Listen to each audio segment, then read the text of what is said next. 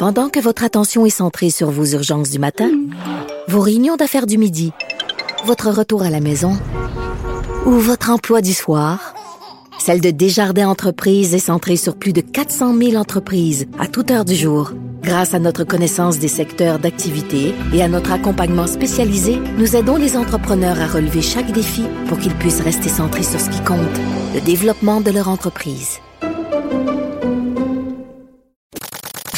Avocat à la barre. Avec François-David Bernier. Avec François-David Bernier. Attaque à London, ce drame humain. Euh, des accusations de terrorisme seraient possibles. Euh, plusieurs le disent. En, ce moment, je crois qu'on n'a pas déposé ces accusations-là. On va revoir un peu euh, du côté criminel comment ça se passe avec ce prévenu. On en parle avec Maître Jean-Pierre Rancourt. Bonjour. Bonjour à vous. Euh, Maître en cours, euh, peut-être faire un petit résumé. Là.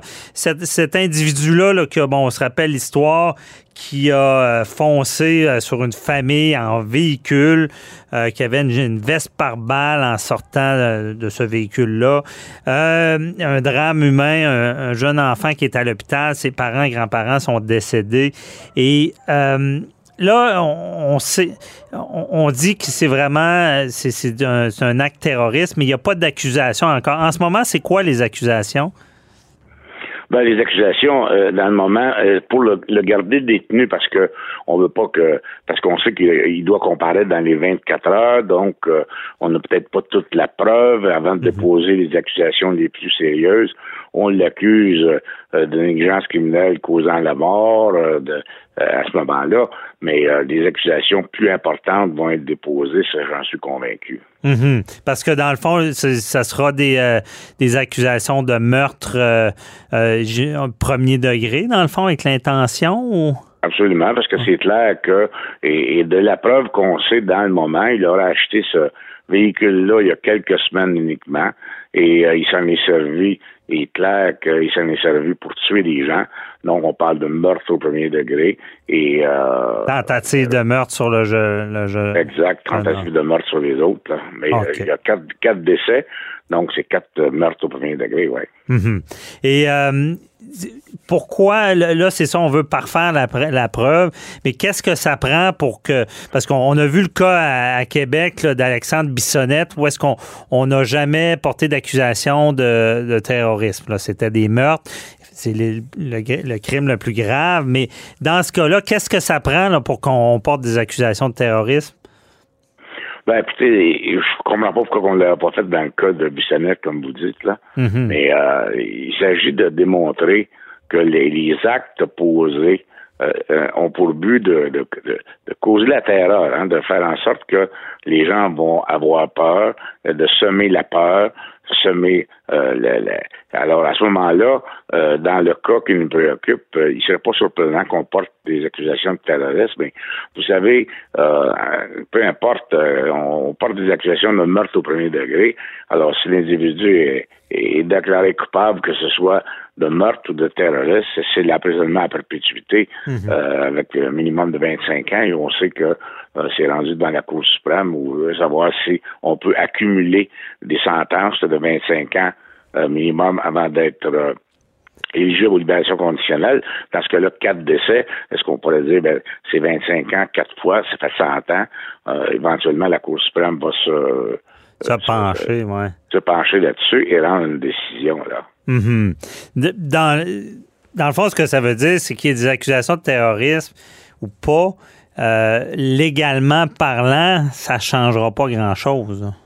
Absolument, ça change pas grand-chose compte tenu que la, l'accusation la, plus importante au code criminel, qui est le meurtre au premier degré, euh, va l'emporter. Mhm. Euh, ça change pas grand-chose au niveau des libérations conditionnelles, mais on sait que, euh, et ça on en a déjà parlé ensemble, un meurtre au premier degré, emprisonnement à perpétuité avec minimum de 25 ans, mais au bout de 25 ans, ça ne veut pas dire que vous allez sortir. Mhm. Alors quand euh, vous avez commis un acte de terrorisme comme celui-là, euh, ça serait surprenant que l'individu puisse sortir au bout de 25 ans.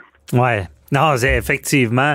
Euh, pour ce qui est de la sentence, c'est les sentences les plus les plus graves au code. Mais est-ce que, parce que les gens réclament ces accusations-là, euh, est-ce que socialement parlant, le, DPCP euh, en Ontario est-ce qu'il y a une forme de devoir de, de, dénonciation de ce genre de crime-là? Est-ce que ça peut jouer, ça, dans le dépôt des accusations? ça peut jouer euh, certainement parce que le, on a vu ici au Québec, on ne l'a pas fait, mais euh, là-bas euh, en Ontario, est-ce qu'on va le, faire? Est-ce que le fait que les gens réclament ce genre d'accusation-là de terrorisme, est-ce que le procureur de la couronne là-bas de, l'Ontario va décider de le faire. Possiblement qu'il le ferait, mais euh, ça change, comme on, le dit, ça change pas grand-chose euh, au prix des bananes à la fin. ça va être la même, euh, la, même, sentence. Là. Mm-hmm. Puis pour qu'il y ait ces accusations de terrorisme-là, c'est il faut vraiment démontrer que, que, le, prévenu là, en avait après les musulmanes qui, qui, qui ciblaient du monde. Non, mais que son intention était de euh, de, de, de, causer la peur, la terreur, hein, c'est ça, terroriste, mhm. terreur, euh, faire en sorte que euh, les gens vont être aux alentours et de, cette communauté-là vont être apeurés terriblement. Donc, c'est du terrorisme. Mhm. Et dans des cas où est-ce qu'on parle pas de meurtre, là, qui est des accusations qui peuvent être moins graves, là, si on ajoute les accusations de terrorisme, c'est là que ça devient plus lourd, là ouais, ça devient plus lourd, mais euh, à la fin, ça va être des libérations conditionnelles et il y a possiblement, euh, même avec les accusations de terrorisme, il est possible qu'il euh, n'y a pas de libération. Hein, mhm.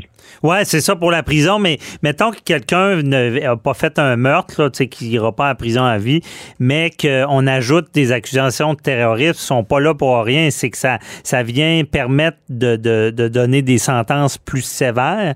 Si on parlait pas de meurtre, qu'on parlait des, des, crimes. Si c'était simplement des tentatives de meurtre, par exemple, ou voies de fait avec lésions, euh, dans un cas comme ça, et, on ajoutait le, terrorisme, mais là, la sentence pourrait être beaucoup, beaucoup plus importante. Mm-hmm. Oui, OK. Parce que dans le fond, on peut cumuler les peines si, euh, si c'est du terrorisme. C'est un peu ça. Mettons, quelqu'un euh, a commis plusieurs infractions, mais on ajoute l'infraction de, de terrorisme. Ça permet de cumuler les peines. Oui, absolument.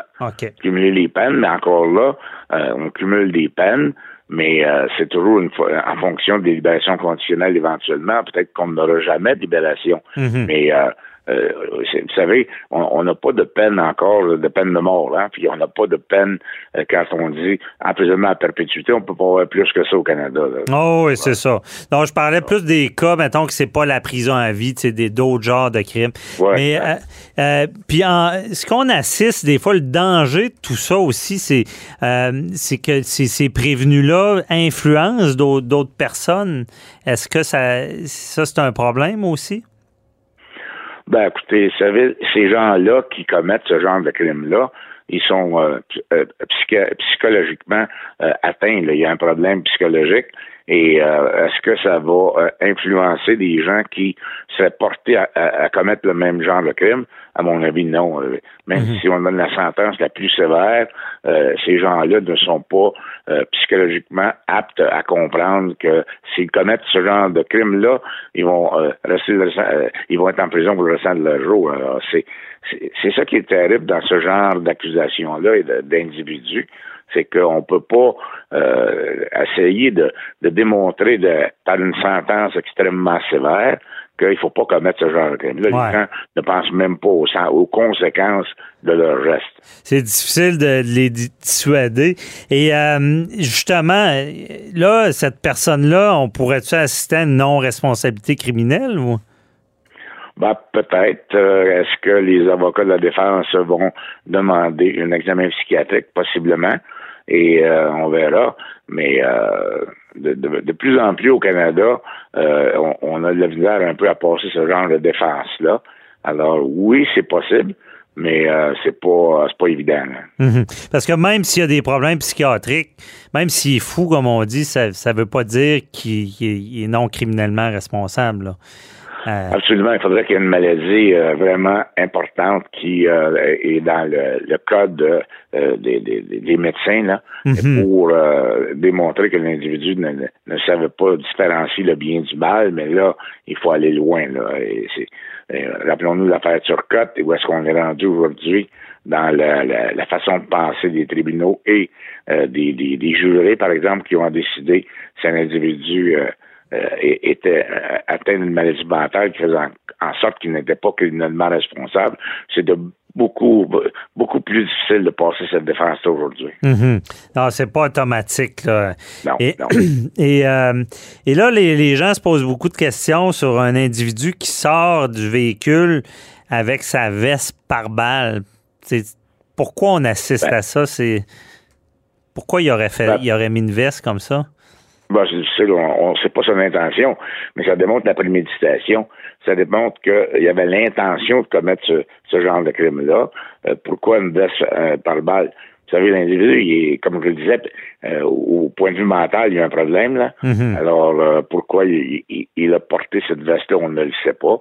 Peut-être qu'il se disait, je vais commettre mon crime, puis les policiers vont vouloir me, me, me tirer dessus. Alors, je, je, porte ma veste par balle, mais difficile à comprendre, mais ça démontre la préméditation. Oui, ça vient faciliter la preuve de dire qu'il voulait vraiment faire ça. Ce c'est pas, un, pas un accident d'auto, clairement.